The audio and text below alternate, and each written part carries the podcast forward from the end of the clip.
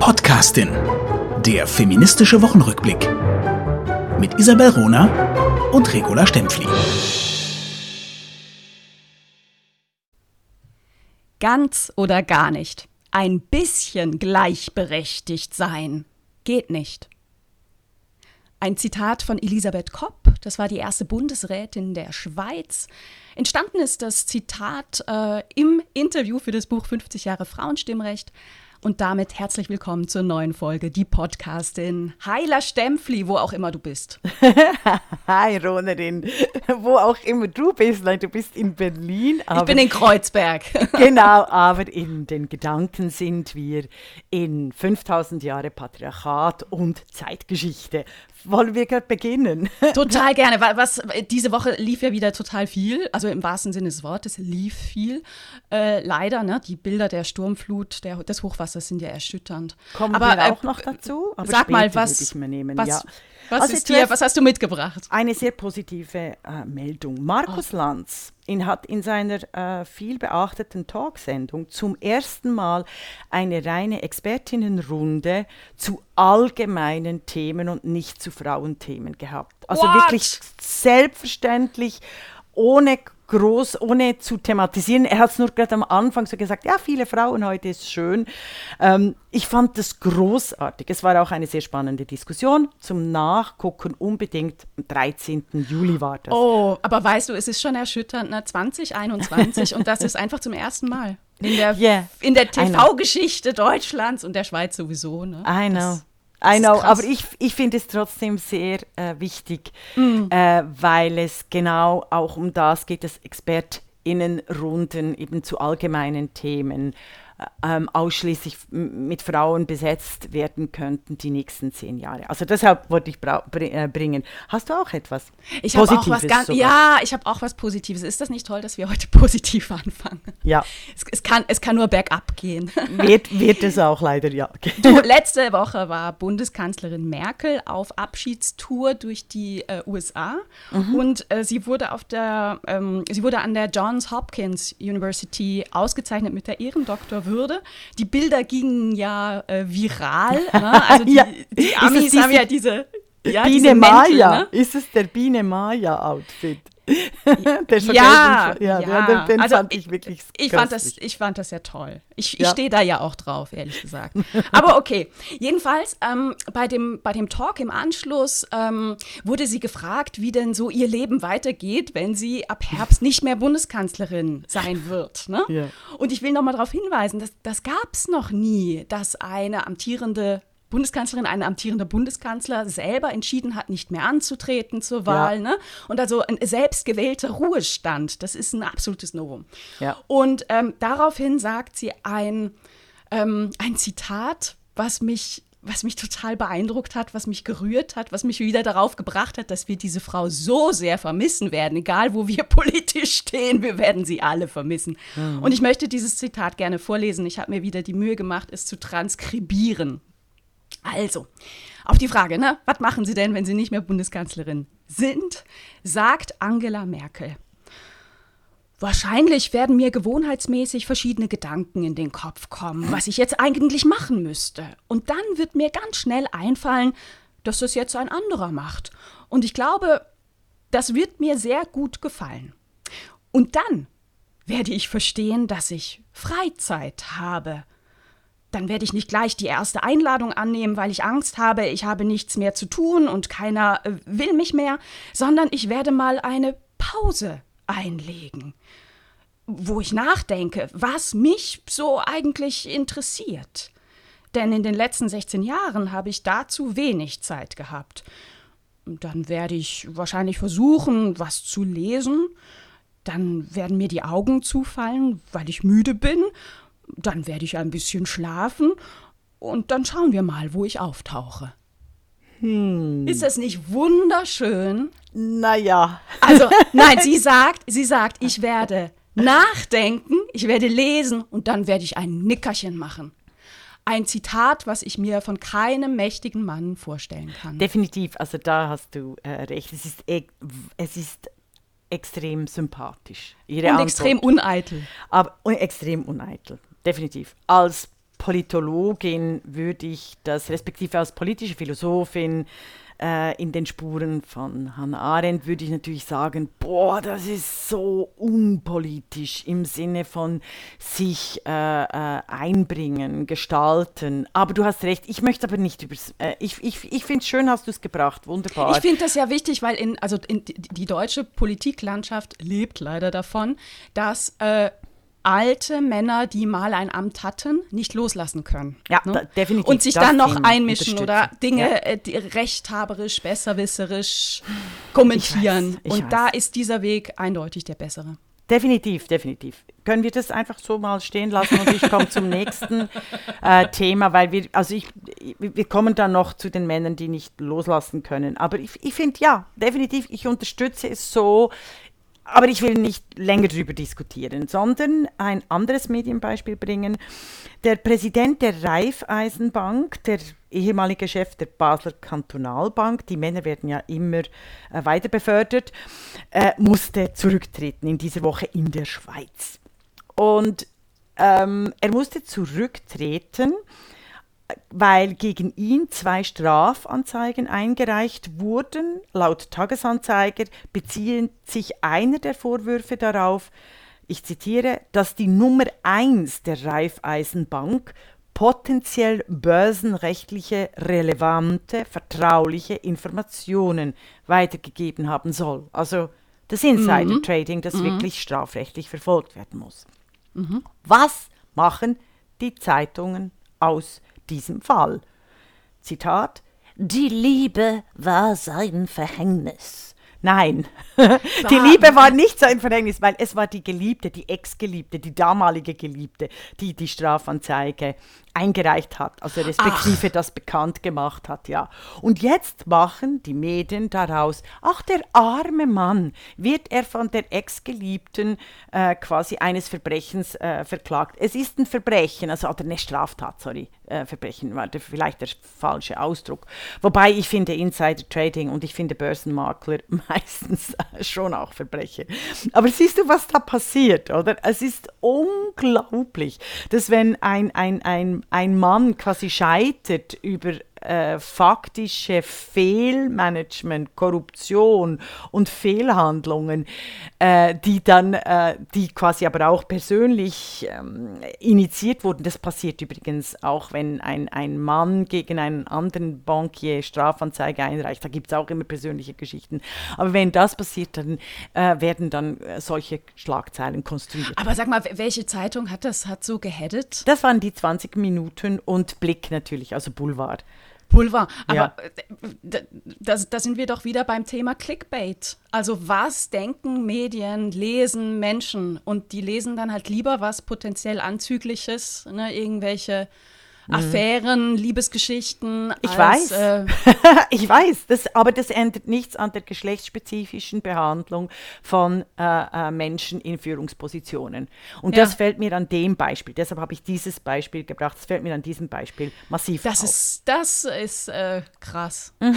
Also es fällt mir einfach auf, e, eben immer. Und es ist saublöd. Es geht also es ist wirklich blöd. bei Männern, mhm. die scheitern nicht, weil sie wirklich Fehlmanager sind, äh, völlig versagen gesagt haben, korrupt sind bis zum geht nicht mehr, sondern sie scheitern dann aufgrund eben äh, quasi Anführungszeichen privater Geschichten und deshalb werden diese Männer auch immer, können nie fallen, die fallen Sag immer mal, weich. Was würdest du denn denken, wie würden Medien berichten, wenn es, äh, wenn es jetzt umgekehrte Geschlechterverhältnisse wären? Weil, wenn das jetzt eine Chefin der Raiffeisenbank gewesen wäre, würde die dann auch, würden die Medien dann auch schreiben, ihr Ex-Geliebter oder so? Ich glaube, das gibt es gar nicht, oder? Das Konzept. Ja, aber sie würden vielleicht schon ihre Sexsucht oder ihr Fremdgehen, so. äh, ihr Fremdgehen war ihr Verhängnis, also weißt du, äh, ihr Verhängnis. Und das Fremdgehen wurde, würde dann schon als moralische Verurteilung stehen. Ich glaube, es, ah. glaub, es könnte so ähm, aussehen. Ich werde ich werde aber gerne recherchieren. Das gibt sicher oh, solche ich, Fälle. Ja. Ich, ganz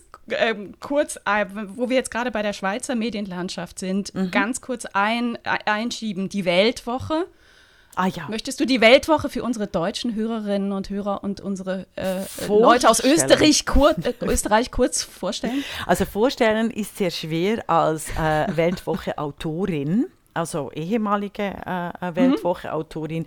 Ich habe äh, ganz wichtige Artikel platzieren können, unter anderem zu Mitu Sanyals äh, äh, Kulturgeschichte der Vergewaltigung habe ich äh, zwei Seiten und immer eben sehr gut bezahlt. Ich habe auch einen, äh, ein, äh, zwei Seiten gekriegt für Phil Spector, also zu zeigen, wie Femizide in der Kulturgeschichte nicht einfach verniedlicht werden sollen. Also puncto Kulturgeschichten, feministische Kulturgeschichten konnte ich einiges in der Weltwoche einbringen. Es ist aber klar, dass die Weltwoche in der Schweiz unter Roger Köppel in den letzten zehn Jahren zum wirklich rechten und sexistischen Blatt äh, sich gewandelt hat, zu, leider zu meinem großen Chagrin, weil die Weltwoche hat äh, doch einen hohen Qualitätsanspruch, hat auch sehr viele Frauen angestellt, die gegen ähm, Gleichstellung, Chancengleichheit, Gender äh, wahnsinnig ähm, Kraft und Muskeln spielen lassen. Also das ist, ähm, es ist äh, ein, eine, ein sehr schwieriges Format. Ich bin aber immer noch froh, dass es die Weltwoche gibt, weil der Tagesanzeiger beispielsweise wie die Süddeutsche, die tun ja so linksliberal sind, aber punkto Frauen extrem sexistisch manchmal mhm. und äh, diffamierend oder wie bei Jolanda Spießhätting. Ja. Okay. Oh, ja. Aber letzte, letzte Woche, Woche ja. allerdings ein Tiefpunkt, ein weiterer Tiefpunkt in der Geschichte der Weltwoche. Der junge Journalist Roman Zeller, ähm, der ist 29 Jahre alt, Aha. gibt Frauen zehn goldene Regeln im Ausgang, jetzt muss man wissen, im Ausgang, das, das verstehen Deutsche meistens nicht, ne? das ist ein Helvetismus, beim Weggehen, abends weggehen, das heißt in, in der Schweiz im Ausgang. Ein, ein, Aus, Ausgang ist in, in Deutschland eher so Ausgang in, in der, im Strafvollzug. ja, was sehr viel über die Nein, Kultur also, sagt. Okay. Er gibt zehn goldene Regeln für junge Frauen, wenn sie abends weggehen und diese zehn goldenen Regeln sind an sich so falsch und sie sind so sexistisch und sie sind so 1950er Jahre. Und gewaltverherrlichend, muss man sagen. Ah, es, ja. ist, es ist ganz furchtbar. Also ich will nur ein paar nennen. Geize mit den Reizen, feiere nur mit Freunden, äh, bleib Herrin deiner Sinne, küss keine Frau, zügle deinen Stolz, meide fremde Betten. Das schreibt ein 29-jähriger Mann. 2021. In dem Artikel findet sich auch so ein Satz wie eine Gazelle. Moment, eine Gazelle bewegt sich im Herdenverband nicht leichtfüßiger, aber sicherer. Entfernt sie sich von ihren Artgenossen, muss sie mit Ungemach rechnen. Also wir sind hier total im Bereich des Victim Blamings. Ne? Wenn Frauen was passiert, sind Frauen schuld. Wenn sie zehn goldene Regeln einhalten, wird alles gut. Wir von die Podcastin, ich rede jetzt einfach für dich mal mit, du darfst gerne ergänzen. Wir haben für diese Männer drei goldene Regeln, für junge und alte Männer übrigens. Erstens, behandelt Frauen wie Menschen und nicht wie Eigentum. Zweitens, schreibt Frauen nicht vor, wie sie sich, zu wie sie sich verhalten sollen. Und drittens, haltet einfach mal die Klappe. Kann ich nur zustimmen. Aber ich gebe dir jetzt da genau gleich auch den Clickbait Vorwurf zurück. Weshalb schreibt, äh, publiziert die Weltwoche solchen Schrott? Weil es äh, eine Riesenaufregung in den Social Medien generiert und dann die La Stempfli wieder sagt, it's the codes stupid. Weißt du, es gibt keine Kommunikation mehr, sondern nur noch Clickbaits. Und dieser Artikel passt zu dem Artikel von Ronja Rönne vor ein paar Jahren in der Frankfurter Allgemeinen Zeitung, die geschrieben hat, weshalb ich Feministinnen hasse. Wie gesagt, mit solchen Artikeln zu einem strukturellen Gewaltthema, das aber nicht politisch diskutiert wird, sondern skandalisiert, personalisiert äh, und quasi emotionalisiert wird. Ähm, äh, äh jetzt habe ich den Anfang des Satzes vergessen, aber eben diese Clickbaits funktionieren mit den, mit der strukturellen Gewalt, die uns überall entgegenschreit via Digitalisierung It's the Codes, also mit diesen Leerstellen des Diskurses. Ich möchte nochmal betonen, äh, die sozialen Medien wurden äh, nicht gegründet, um den Diskurs und die Debatte un in, unter den Menschen zu befördern, sondern sie sind so programmiert, dass sie polarisieren, emotionalisieren, skandalisieren, dass sie die Welt in Schwarz und Weiß aufte äh, aufteilen. Das ist ganz wichtig.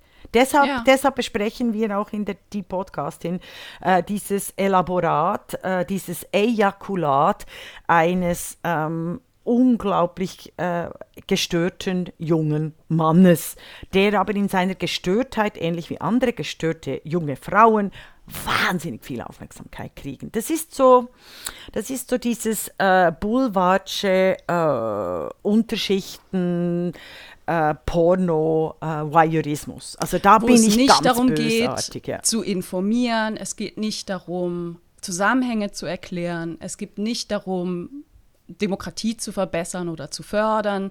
Es geht noch nicht einmal darum, wirklich etwas zu vermitteln, sondern ja. es geht nur darum, Klicks zu generieren und Herrschaftsstrukturen zu etablieren. Zu, zementi zu, zu zementieren. Sehr gut, mhm. wunderbar, vielen Dank. Und da müssen wir zu Denise Scheck überleiten, wenn das okay ist, Isabel Rohner. Magst du da? Natürlich, Regula Magst du? Ich sage ja immer den ganzen Namen. Ich finde das ganz wichtig. Habe ich gerade übrigens in, mhm. in einem Diversity-Kontext erwähnt. Ähm, wir müssen immer die, die, die ganzen Namen erwähnen in Podcasts, in, in Texten, damit diese Namen bekannt werden. Also eben damit Isabel Rohner quasi wie zu einem, äh, wie zum, zu einem festen Baum im politischen Diskurs wird als Referenzgröße. Deshalb äh, erwähne ich das. Das ist ganz wichtig auch im Diversity-Kontext, gerade mit Namen, die weniger bekannt sind. Zum Beispiel habe ich eben darüber mit Estefania Guerro geredet und sie auch immer als mhm. Estefania Guerro angesprochen, damit sich diese Fremdheit von neuen Diskursen auch in uns ähm, äh, manifestiert und äh, quasi eben äh, Embodiment, also dass wir das viel mehr äh, merken, gerade mit Frauennamen. Deshalb, Sag mal, äh, ich, ich finde das ja hochinteressant, Regula Stempfli, ähm, aber heißt das nicht eigentlich, dass wir falsch liegen, also sowohl du als auch ich, ähm, hast in den sozialen Medien ja ein Kürzel, also du bist La Stempfli. Ein, ja. Ich finde ja brillant, deswegen habe ich dich überhaupt das erste Mal kontaktiert, weil ja. ich dein Kürzel so super fand. Ich bin Rohnerin, also ist das eigentlich falsch? Äh, nein, die Kürzel eben, also La Stempfli ist eine, ist eine aristokratische Selbstbezeichnung. Ronerin äh, ist, ist auch ein, ein gängiger Game quasi Begriff, oder? Also in den sozialen Medien selber ist es sehr wohl angesagt für Frauen, äh, Game, also quasi sich so einen Game-Namen zu geben, weil die sozialen Medien ja auch wie Games angelegt sind, eben mit Winners und Losers. Ich wollte aber sagen, dass wenn wir äh, eben im Diskurs sind, auf Podien, in Vorträgen äh, und eben auch in der die Podcast, ich mache es ja nicht die ganze Zeit, aber ich finde gerade, wenn du ganz klug äh, Skandalons zusammenfasst, dann mag ich es, wenn ich sage, ja, Isabel Runner sehr klug, damit äh, alle unsere Hörer und Hörerinnen diesen Namen nicht nur als, äh, wenn sie Ronerin geht auch, aber nicht nur einfach den ganzen Namen äh, behalten. Und das nochmals, ich habe das gelernt dank mhm. ähm, äh, Louise F. Pusch, meiner großen, also ich, äh, meinem großen Vorbild, die eben in ihrer Biografie erzählt, wie seltsam es war für sie, neue Namen lernen zu müssen im Syllabus, im Kanon der Frauenliteratur, der sogenannten Frauenliteratur. Deshalb ja, jetzt sind wir ein bisschen Hinweis. ab, jetzt sind wir leider so, ab, abgeschweift, aber deshalb, äh, deshalb, deshalb sage ich ähm, oft deinen, äh, deinen ganzen Namen, weil ich einfach finde, wenn du schon eine Theorie bringst oder eine These, äh, dann können wir sie auch äh, äh dir zuordnen. ich, ich, danke dir sehr, Regula Stempfli. Ich versuche das auch, ich muss ja noch ein bisschen lernen. Ich finde, also, La Stempfli passt schon, weißt du, das ist eben, Vorbild. wie gesagt, das ist eine aristokratische Selbstbeschreibung. so, wir kommen jetzt zu einem Thema, wo ich glaube, dass wir nicht ganz einer Meinung sein werden. Oh. genau. Beziehungsweise, dass ich dich vielleicht ein bisschen überrasche. Dass wir nämlich heute auch ein bisschen über Dennis Scheck, den, den, den Literaturkritiker Dennis Scheck, sprechen, das ähm, haben wir äh, tatsächlich gestern Abend per SMS kurz verabredet. Und ich muss sagen, dass die letzte Woche ein bisschen meine, äh, ja, meine Woche mit Dennis Scheck war. Oh lala. Ich, ich gestehe nämlich ganz offen, dass ich noch vor einer Woche, hättest du mich gefragt, was, was denkst du zu Dennis Scheck, hätte ich gesagt, ehrlich, ich lese seine Kurzkritiken total gerne, die er im Tagesspiegel beispielsweise regelmäßig veröffentlicht. Kenne ich, ich glücklicherweise ihn, nicht. Mhm. Ich finde ihn, find ihn sehr witzig, ich finde ihn sehr klug, ich finde ihn sehr prägnant. Ich lese es wirklich, wirklich gerne und meistens ähm, mit als, als erstes, wenn das in der Wochenendbeilage dabei ist. Und dann kam die letzte Woche. Letzte Woche habe ich mir angeschaut eine Quiz-Sendung im ähm, Südwestrundfunk, die heißt Ich trage einen großen Namen. Und da ging es diese Woche tatsächlich um Hedwig Dom. Das war der Grund, warum oh. ich es mir, mir angeguckt habe. Das, das Konzept dieser Sendung ist eigentlich sehr schön, funktioniert nur nicht. Mhm. Das Konzept ist, dass äh, sich die Redaktion jeweils Nachfahren berühmter Persönlichkeiten sucht und eine Ratejury raten lässt, mit welcher berühmten Persönlichkeit die verwandt sind. Oh. Und diese Nachfahren beantworten dann so ein bisschen Fragen, ne? Äh, war es ein Wissenschaftler? Ja, nein. War es ein Mann? Ja, nein. Ne? Und, und das Rateteam muss dann, muss dann drauf kommen. Ähm, Problem dieses Konzepts meiner Meinung nach, Menschen, die mit anderen Menschen verwandt sind, haben nicht unbedingt Ahnung oh, von diesen Überhaupt Menschen. nicht. Verschone mich vor Familienangehörigen, die und, Biografien und, zu, zu, oh, zu ja. berühmten Personen schreiben. Hilfe, Hilfe, Hilfe. Ja, ja es ist also wirklich furchtbar. Und, und ähm, Menschen, die mit anderen verwandt sind, können auch nicht unbedingt gut reden. Ne? Nein. Ja, und so war es tatsächlich in dieser, dieser Folge. Die ist im Netz noch zu sehen. Ich trage einen großen Namen. Ähm, Dennis Scheck war da in der Jury neben zwei Menschen, die mir ehrlich gesagt gar nichts sagten. Ähm, das eine ist, glaube ich, ein Moderator. Ähm, also sagte mir gar nichts. Aber Dennis Scheck drei Männer. so der. Nee, zwei Männer, eine Frau. Okay. Und sie waren komplett blank, als es um Hedwig Dom ging. Also äh, es war relativ schnell klar, es geht um eine Frau äh, im 19. Jahrhundert, die Autorin ist, die politische Texte schreibt und die ähm, das Frauenwahlrecht gefordert hat. Mhm. Und es kam nichts. nichts es kam nada, kein einziger Name. Es niente. kam noch nicht mal Rosa Luxemburg. Lehrstelle, Lehrstelle. Es kam gar nichts. Es kam, und, und Dennis Scheck ähm, war, war nicht nur blank, er war auch also er war nicht witzig, er war nicht prägnant, er war auch nicht klug. Es, ich war wirklich enttäuscht, ich war entsetzt. Ne? Also das zeigt eben auch, jemand kann, kann toll prägnant auf Papier schreiben, muss aber halt nicht ein toller, prägnanter, witziger Mensch sein. Ne? So im, im ja, das ich kenne ihn sonst nicht näher. Ne? Also mein Gott, das ist, war jetzt nur meine Erfahrung. Das Zweite aber war, dass äh, ich diese Woche drauf gestoßen wurde, dass Dennis Scheck ebenfalls für den SWR ähm, eine kleine Reihe macht, und zwar Schecks Antikanon, ähm, wo er die schlechtesten Bücher der Weltliteratur, so wird es angekündigt, bespricht. Und ich habe mir dieses, diese Sendung, es sind so kleine Folgen, eine dauert so zwischen vier und sieben Minuten, wir werden dann was verlinken auf unserer Homepage, angeguckt. Es ist ganz skandalös und ganz, ganz schlimm. Also der Teaser vom SWR, um, um so ein bisschen. Mm, ja, aber dann will ich sagen, geht. wieso das jetzt ganz böse ist und ganz schlimm. Ja, ja, ich auch. der Teaser ist schon, warum soll man schlechte, missratene, ja vollkommen miserable Bücher lesen? Weil es im Paradies langweilig ist. Dann geht es noch ein bisschen weiter. Aber schon die Redaktion macht dieses Setting, ne? wir sind jetzt im Paradies. Wer wohnt im Paradies? Im Paradies wohnt Gott. Da treffen wir also auf Dennis Scheck. Dennis Scheck bewegt sich in einem Setting, was eins zu eins eine, nein, nicht nur eine intermediale Anspielung ist, sondern eine Übernahme ist der Gottesdarstellung vom, vom, vom äh, berühmten Film äh, Bruce Allmächtig, wo Morgan Freeman Gott spielt. Also er ist ganz in weiß gekleidet, äh, sein Hintergrund ist ganz weiß. Dann macht er eine völlig unironische ähm, Kritik über ein Buch. Er hat angefangen mit Adolf Hitlers Mein Kampf und als viertes Buch hat er Christa Wolf Cassandra äh, rezensiert, nicht zerstört. Und am Ende richtet er seinen Zeigefinger auf das jeweilige Buch, was aus seiner Sicht eben zum Antikanon gehören muss, also eines der schlechtesten Bücher der Weltliteratur, so ne, sagt er. ist, er richtet seinen Zeigefinger auf das Buch, aus dem Zeigefinger kommt ein Blitz und das Buch explodiert.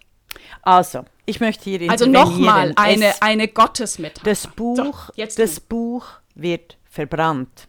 2021 in Deutschland Bücher zu verbrennen, geht gar nicht. Geht gar nicht. Überhaupt nicht. Punkt. Geht gar nicht. Ich will weiterfahren. Es ist Gott. es ist Gott, der Bücher verbrennt. Ist Gott denn ein Nazi?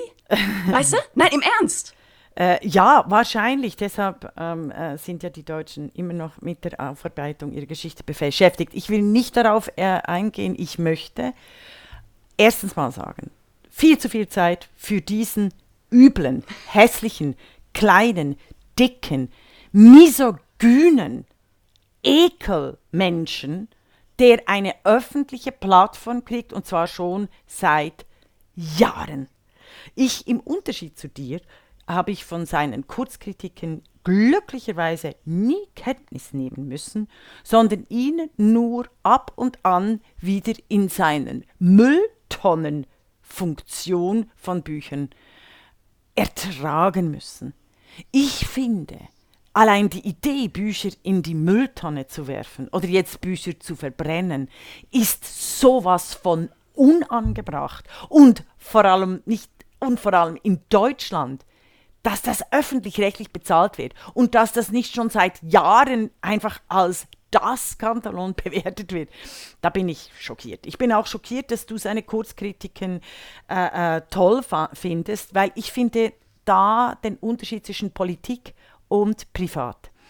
Es ist egal, ob ein Künstler Nehmen wir jetzt an, äh, Scheck ist eben eloquent und er kann gut schreiben. Es ist egal, ob er gut schreiben kann. Ein Künstler ist des geschriebenen und gesprochenen Wortes. Es ist absolut egal, wenn er dieses geschriebene und gesprochene Wort für seinen misogynen, äh, sehr rechtslastig braunen Shit und Schrott zur Verfügung stellt. Seine Büchersendungen sind so konzipiert, dass es eigentlich darum geht, einer rechtslastigen, übel gelaunten Männerideologie zu dienen. Und dass ihr das nicht schon längst gemerkt habt und mich da jemand unterstützt hat, schockiert mich zutiefst. Deshalb, ähm, äh, äh, Ronerin, es ist nicht einfach, dass Denis Scheck äh, da böse ist oder übelgelaunt oder was auch immer sondern seine Ideologie, die er mittels seiner Kunst, seiner Schreibkunst in der Öffentlichkeit verbreitet, ist Menschen- und Frauenverachtend. Und wie frauenverachtend dies ist, zeigt sich eben zum Beispiel in der Hedwig Dom-Sendung. Ich finde es überhaupt eine Frechheit. Ladet den Typen nicht ein, for God's sake. Es gibt so viele tolle Frauen, äh, die in, einem, in einer neuen Quiz-Sendung auftauchen könnten. Also bitte. Also er ist eben, er stellt sein ganzes Wissen und seine ganze Eloquenz zugunsten des Frauenhasses, was sich gezeigt hat in dieser Ratesendung und was sich eben gezeigt hat in dem, äh, in dem Verbrennen des besten Buches, finde ich, Cassandra von Christa Wolf, des besten Antikriegsbuches überhaupt und nicht nur in der Zeit, des, des großartigen Theaterstücks von Christa Wolf.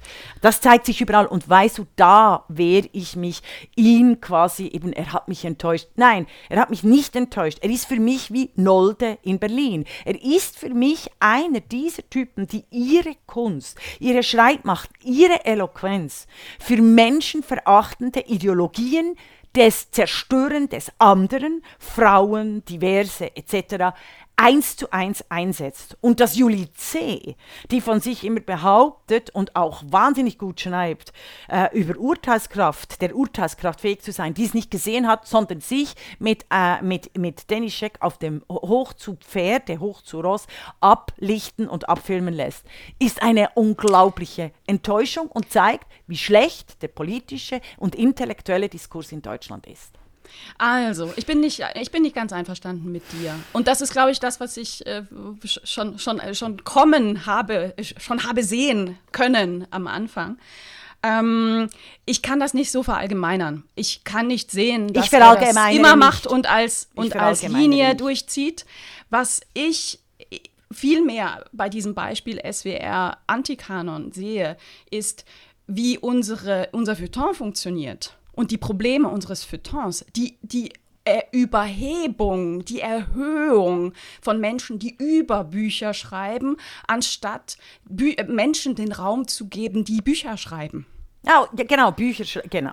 Da, da, bin ich einverstanden. Also Bücher schreiben. Es ist die Autoren, Autorinnenkultur in Deutschland, das haben wir schon mehrmals besprochen, ist eine Katastrophe. Während in Katastrophe. Frankreich die Autoren und Autorinnen ähm, äh, die besten Literatursendungen äh, gestalten, auch in den äh, USA sogar und in, in Großbritannien, während de, in der Türkei auch, wie da über Bücher diskutiert wird, ist fantastisch. Aber nein, in Deutschland gibt es in diesen Autor autoritären Geist, der hierarchisch nach ähm, wer darf überhaupt über Bücher reden, eingeordnet ist. Da ja, und ich, ich will einmal zitieren aus dieser äh, Kritik an Cassandra von Du Christa gibst ihm zu viel Raum. Nein, nein, das ist Weil wichtig, du hast das Cassandra nicht, nein, du hast Cassandra nein, es nicht ist, es ist politisch, nein, nein, es ist nein, politisch nein. wichtig. Er nennt sie bierernst und er sagt, Christa Wolf sei eine Besserwisserin und eine permanente Rechthaberin. Das sagt ein Kritiker, der Gott spielt im Fernsehen. Ich, mir ist das wirklich wichtig. So, jetzt können wir zum nächsten ja, Thema Nein, übergehen. dir ist es wichtig, äh, das zu zitieren. Ich fände es eben ebenso wichtig, in der Deep Podcasting zu zitieren, dass Christa Wolf eine der intelligentesten, feinsten, nachdenklichsten Schriftstellerinnen des letzten Jahrhunderts ist, die in den Kindheitsmustern wie keine andere schon, schon gar nicht krass oder wie die, die Typen alle heißen, darüber nachgedacht hat, was es macht, mit Menschen, die in faschistischen, nationalsozialistischen, totalitären Diktaturen aufwachsen. Das möchte ich hier quasi aus Gegen. Und deswegen Gegen machen wir die Podcasting zusammen. Ist ja. das nicht toll? So, nächstes so, Thema werden wir gerade wieder. Nächstes Thema werden wir gerade wieder wahnsinnig äh, andere Meinung, also nicht wahnsinnig meine Sprache. Ich bin eben nicht so eloquent wie dieser kleine eklige Zwerg. Äh, so, nächstes, dachte, beim nächsten Thema. Ich dachte, du meintest mich Na? mit diesem kleinen. Bist du wahnsinnig?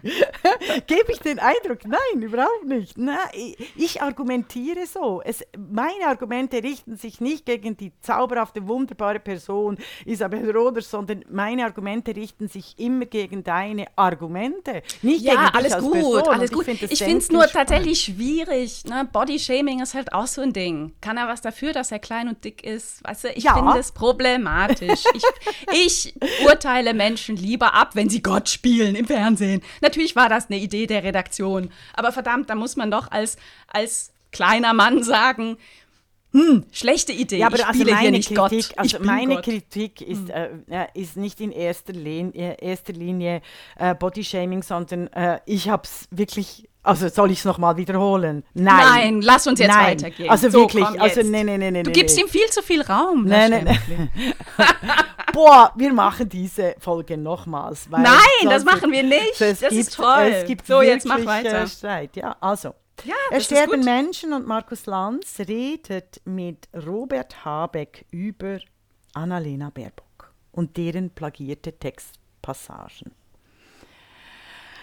Und das fand ich sehr schwierig. Fand ich äh, wahnsinnig schwierig. Also ich finde es äh, unglaublich problematisch, dass Annalena Baerbock nicht selber äh, zu Markus Lanz geht. Erster Punkt. Zweiter Punkt, die Klimakatastrophe, dieses Unwetter in Deutschland, das mindestens 107 Tote verursacht hat, mehr als 1000 Vermisste und Fluten die ganze Ortsteile mit sich gerissen haben.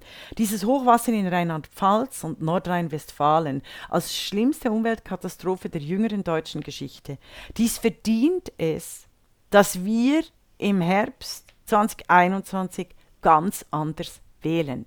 Entgegen meinen Vorbehalten gegenüber den äh, Grünen, wie ich es immer sage, ist es aber klar, dass die bisherige Politik von CDU, CSU äh, und auch FDP so nicht weitergehen kann. AfD darf überhaupt nicht gewählt werden. Also ist es eigentlich diese Qual der Wahl im Herbst es müssen, also und die Linken sind für mich eh nicht äh, wählbar aufgrund ihrer totalitären Diktaturgeschichte, ist einfach so, höre ich, werde ich nie mich bekehren lassen. Aber sind die Grünen enorm wichtig, die Grüne Partei, dass sie gewählt und unterstützt würde. Was aber jetzt passiert, ist, die Grünen sind so mit Annalena Baerbock als Kandidatin unwählbar, weil Annalena Baerbock tatsächlich in diesem Land einfach nicht einfach keine Chance kriegt. Als junge Frau, als Familienfrau und sie kriegt keine Chance auch deshalb, weil sie offensichtlich genau aus der Position der jungen Frau, der Familienfrau ihren Lebenslauf geschönigt hat und quasi auf gepusht, männ männlichisiert hat. Oder? Also indem sie ein Jahr äh, Studium als Völkerrechtlerin äh, äh, deklariert hat. Also das, was Männer immer machen, also indem sie quasi die männlichen Taktiken für ihren Lebenslauf angewandt hat, wie die männlichen Taktiken in Sachbüchern. Ähm, was nicht verzeihlich ist, äh, was sie gemacht hat, dass sie einen persönlichen Erfahrungsbericht quasi eins zu eins von der Deutschen Welle überno übernommen hat. Also deshalb wäre es entscheidend, dass sie jetzt zurück, äh, äh, nicht zurücktritt, sondern auf die Kanzlerinnenkandidatur verzichtet. Das war die Einsicht dieser Woche puncto großer äh, Politik. Hm, erstaunlich, erstaunlich. Denkst du denn wirklich, also ich teile deine Meinung nicht. Ja, es ist ich, ich, find, ich finde an diesem Beispiel, also Annalena Baerbock nimmt hier echt was auf sich und an ihrem Beispiel wird ganz viel exerziert.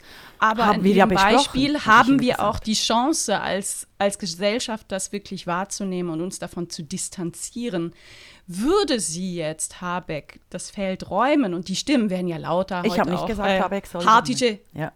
ja. Sondern?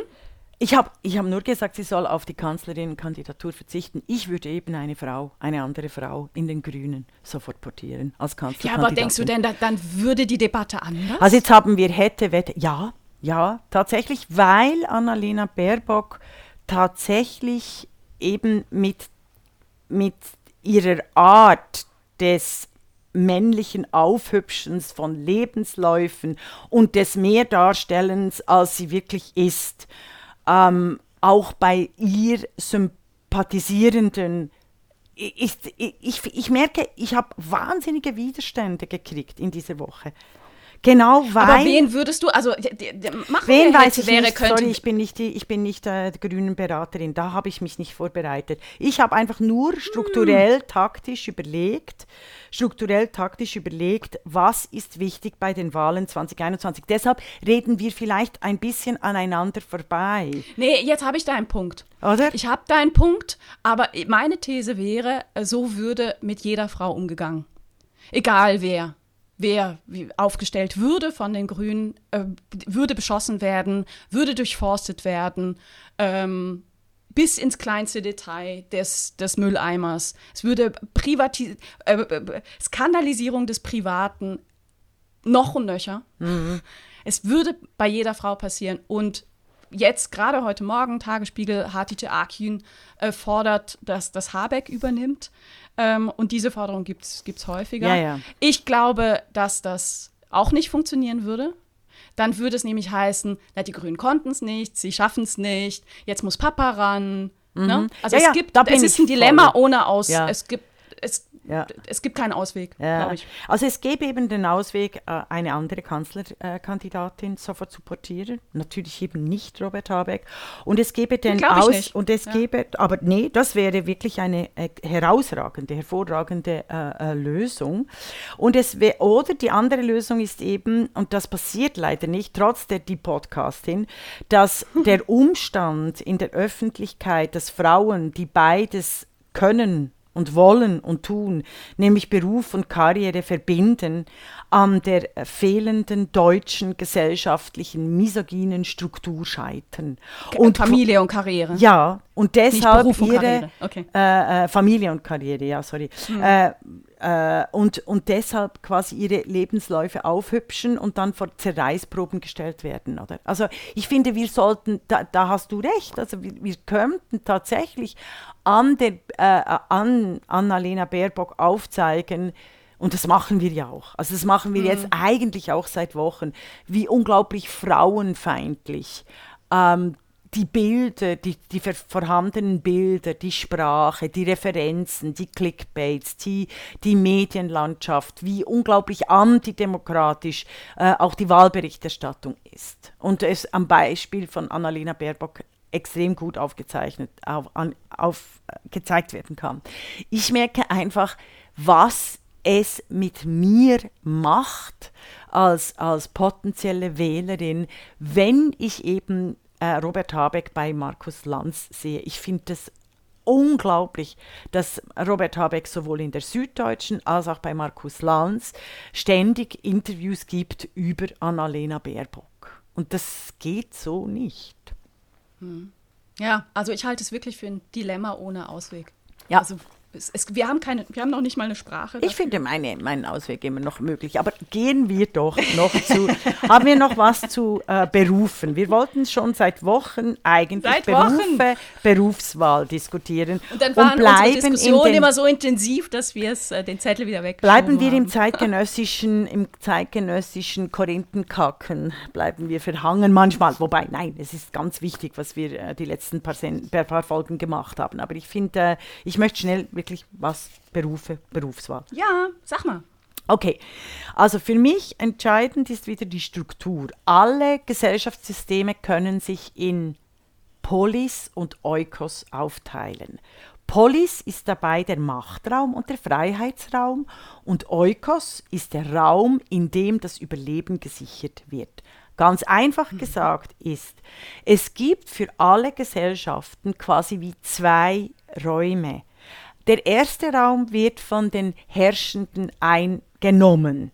Weißt du, eben diese Freiheitsraum. Die können sich äh, Lesen, Kultur, Schriftkultur, alles äh, erlauben. Also das sind mhm. diejenigen, die zeitgenössisch, die über der Plattform stehen. Die Plattformeigner, die Programmierenden beispielsweise. Mhm. Und dann gibt es für alle Gesellschaften, die müssen ja überleben. Oder? Also das ist äh, Reproduktion, das ist Nahrung, das ist äh, die, die, die, die, die Bewirtschaftung, die Haus, das Haus, das Dach über dem Kopf. Und wenn du über die Geschichte guckst, dann ist es immer so, dass diejenigen, die die sogenannte Care-Arbeit, sagt man dem heute eben, das Pflegen, das Nähren, die Landarbeitenden, all diejenigen, die für Notwendigkeiten zuständig sind, zum Überleben der Menschen überhaupt, all diejenigen wurden über die Jahrhunderte hinweg versklavt oft oder gratis, mussten gratis Arbeit leisten. Und deshalb schlage ich eben vor, dieses ganze System anders zu denken, nämlich also nicht nur ich, machen auch feministische Ökonominnen, nämlich von der Seite der Care-Arbeit, weißt du, diese Notwendigkeit des Eukos her.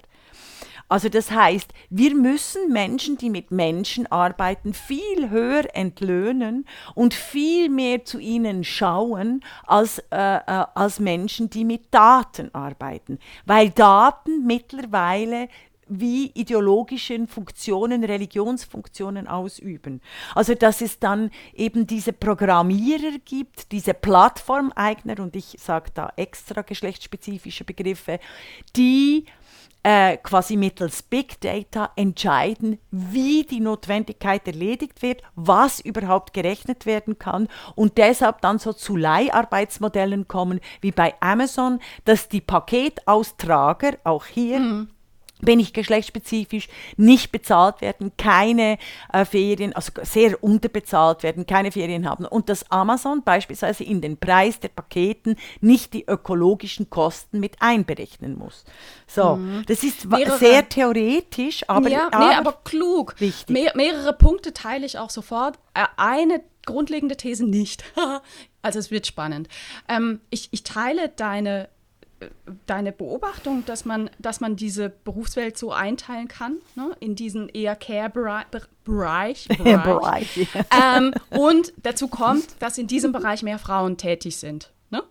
Das, das vielleicht noch schon noch Frauensklaven, sogenannte dritte Welt, sorry. Also ja. weißt du, dazu gehört eben auch die, die Ärmsten, der, dazu gehören auch die Ärmsten der Welt, gleich welches Richtig. Geschlecht. Ja. Ähm, ich teile eine These nicht nämlich dass das Menschen sind im Care-Bereich, die mit Menschen arbeiten und die anderen nicht. Also ich habe mach, mach, ich engagiere mich seit vielen, vielen Jahren äh, in, in Schulen, äh, in der Arbeit mit Schülerinnen, ähm, im, im Umfeld Girls Day, beziehungsweise so Aktionstagen, wo, wo Mädchen äh, Berufe vorgestellt bekommen und mal noch ein paar Ideen, was es denn über ihre Vorstellung hinaus noch gibt in der Welt ne, und wo man sich da einbringen kann. Hintergrund ist schlicht und ergreifend der, dass in Deutschland, in der Schweiz und in Österreich ist es aber genauso, ähm, das Berufswahlverhalten von Jungs und Mädchen immer noch wahnsinnig divergiert und wahnsinnig geschlechtsspezifisch ist. Ich hatte das vor ein paar Folgen mal erzählt. Es gibt neue Zahlen für die Schweiz. Also die Hälfte der jungen Frauen, die sich für eine Ausbildung entscheiden, die wählt nur zwischen fünf Berufen aus und es gibt über 200 in der Schweiz. In Deutschland ist es ein bisschen besser. Da wählen äh, äh, ungefähr 35 Prozent aller, aller jungen Frauen, die eine Ausbildung machen, zwischen fünf Berufen aus. Aber da gibt es über 300 Berufe. Und das ist erschütternd. Also wir sind da sehr, sehr eng. Und ein, ein Satz, den ich immer höre, wenn ich, wenn ich äh, junge Frauen frage, ey, was wollt ihr denn mal machen später, ist, was mit Menschen? Und ehrlich gesagt, ich sage darauf immer, ist, das ist toll, was mit Menschen ist klasse. Aber was ist deine Rolle beim Arbeiten mit Menschen? Möchtest du diese Menschen pflegen? Möchtest du sie anleiten? Möchtest du ihnen etwas beibringen? Möchtest du sie führen? Das ist alles Arbeit mit Menschen. Und ähm, ein Berufsfeld, was ich immer gerne vorstelle, ist äh, Programmiererin, Informatikerin. Und da ist meistens so die Begeisterung der, der Schülerin erst so ein bisschen verhalten, ne? weil wir alle gelernt haben, ne? Technik, bäh, ne? wir sind aufgewachsen, also ich nicht, ich bin dafür zu alt, aber diese, dieses ne? Prinzessinnentum und Technikbaukasten ist für die Jungs und so.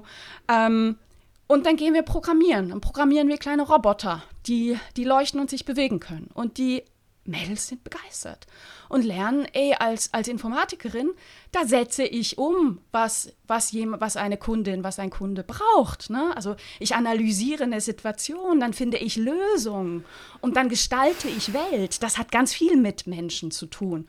Und ähm, also das, meine, meine Schwierigkeit mit diesem Narrativ, was, was glaube ich gut gemeint ist, aber eigentlich sexistisch. Boah, jetzt uh, Step back. Also jetzt schnell, schnell ein bisschen Luft holen und nachdenken. Fight! Denk, nein, nein, nein, nein, geht gar nicht, geht gar nicht. Ähm, erstens mal, äh, äh, wenn ich sage, also in der, ich habe vom Eukos geredet, um die Notwendigkeit zu decken und Menschen, die mit Menschen arbeiten, Programmiererinnen, die Roboter programmieren, damit Pflegerinnen nicht mehr so schwer äh, die Menschen von einem Bett zum anderen äh, tragen müssen auf ihrem Rücken. Also es ist ja körperlich schwere Arbeit. Mhm. Also Programmiererin, also alle Jobs, die tatsächlich die Arbeit von Menschen, die die Notwendigkeit zu erfüllen haben, erleichtern, ist, äh, zu, ähm, ist unbedingt zu unterstützen. Und ich kann mir da äh, noch weitere Argumente dann überlegen, dass mit dem Menschen mit Menschen arbeiten, weil ich natürlich damit einfach sage, dass die Bullshit-Jobs, also die, unsere Welt wird eingeteilt in Bullshit-Jobs und sogenannten Shit-Jobs, währenddem die Shit-Jobs die eigentlich wirklichen richtigen Jobs sind, die nämlich wirklich was machen äh, mit Menschen und Lehrerinnen. Aber wer, wer teilt das ein? Und äh, nicht, nicht wer teilt das ein? Das, äh, äh das ist, sagst, ist keine. Nein nein nein, nein, nein, nein, nein, nein, nein. Wer teilt das ein?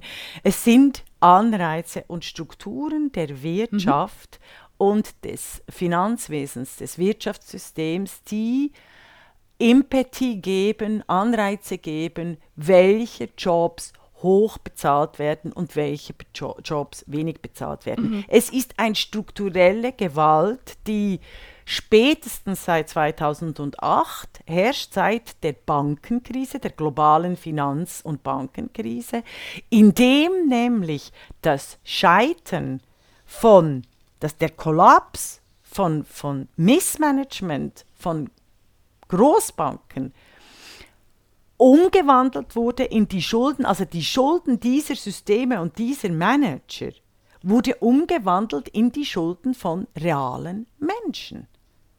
Und das, das ist die Einteilung.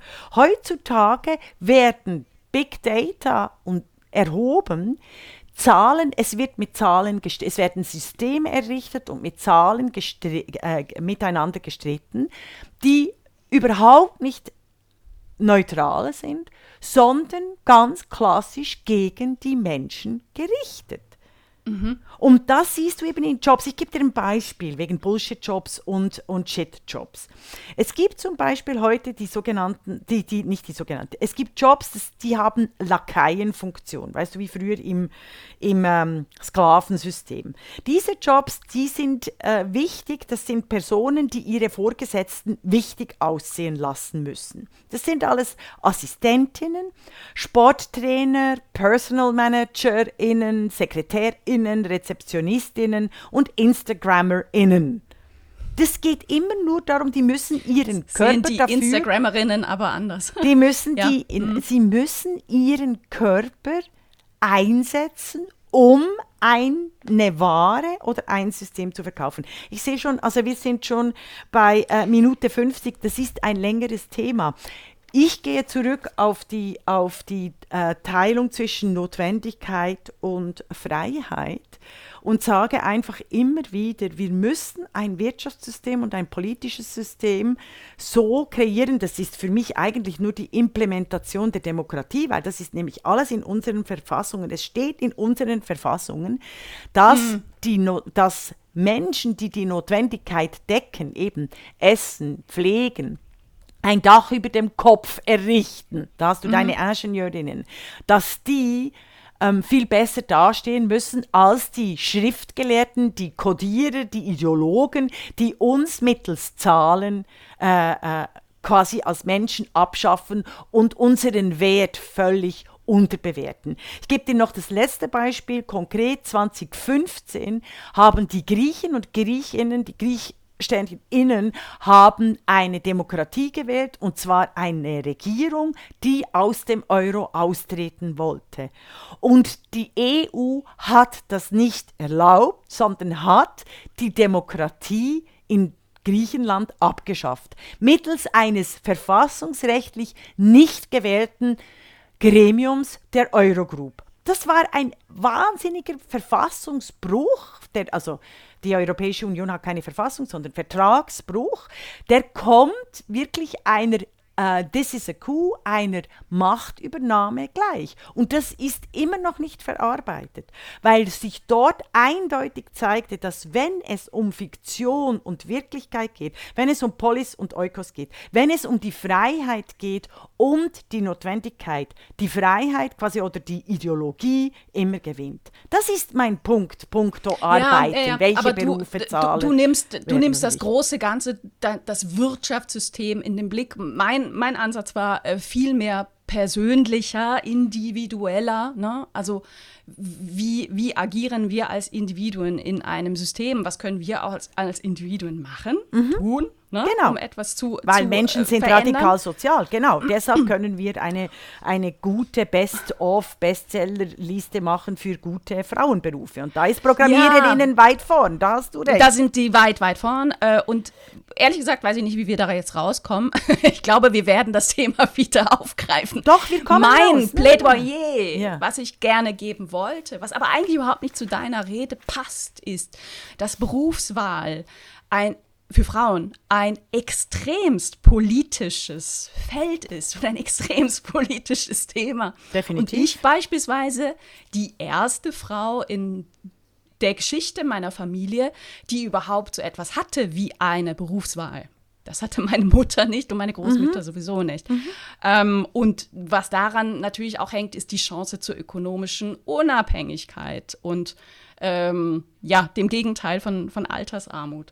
Aber das ja, ist ganz äh, wichtig, das habe ich großes auch. Das habe ich, nein, ich habe wirklich noch, es ist eine Antihistorisierung zu meinen, dass es eine Trennung von Erwerbs- und Familienleben früher nicht gab. Es gab immer diese Trennung zwischen denjenigen, die frei und eben eine Wahl haben und denjenigen, die keine Wahl haben. Das war schon auch mein Punkt. Und das passt dann schon zu den Berufswahlen zusammen. Du musst einfach sehen, äh, äh Ronerin, wir sind hier privilegiert, über, äh, weil die Notwendigkeit quasi ausgelagert wird, auch in, in, in Sklavenarbeit in anderen Ländern. Ich finde schon, dass wir das mal diskutieren müssen. Und, es, also, und was ich eigentlich zeigen wollte, ist, äh, es entscheidend wäre für uns bei Berufen und Professionalität, diese Notwendigkeit so zu verteilen auf, auf, auf alle Menschen und Systeme, dass wir auch allen Menschen und Systemen diese Policy, diese Freiheiten ermöglichen.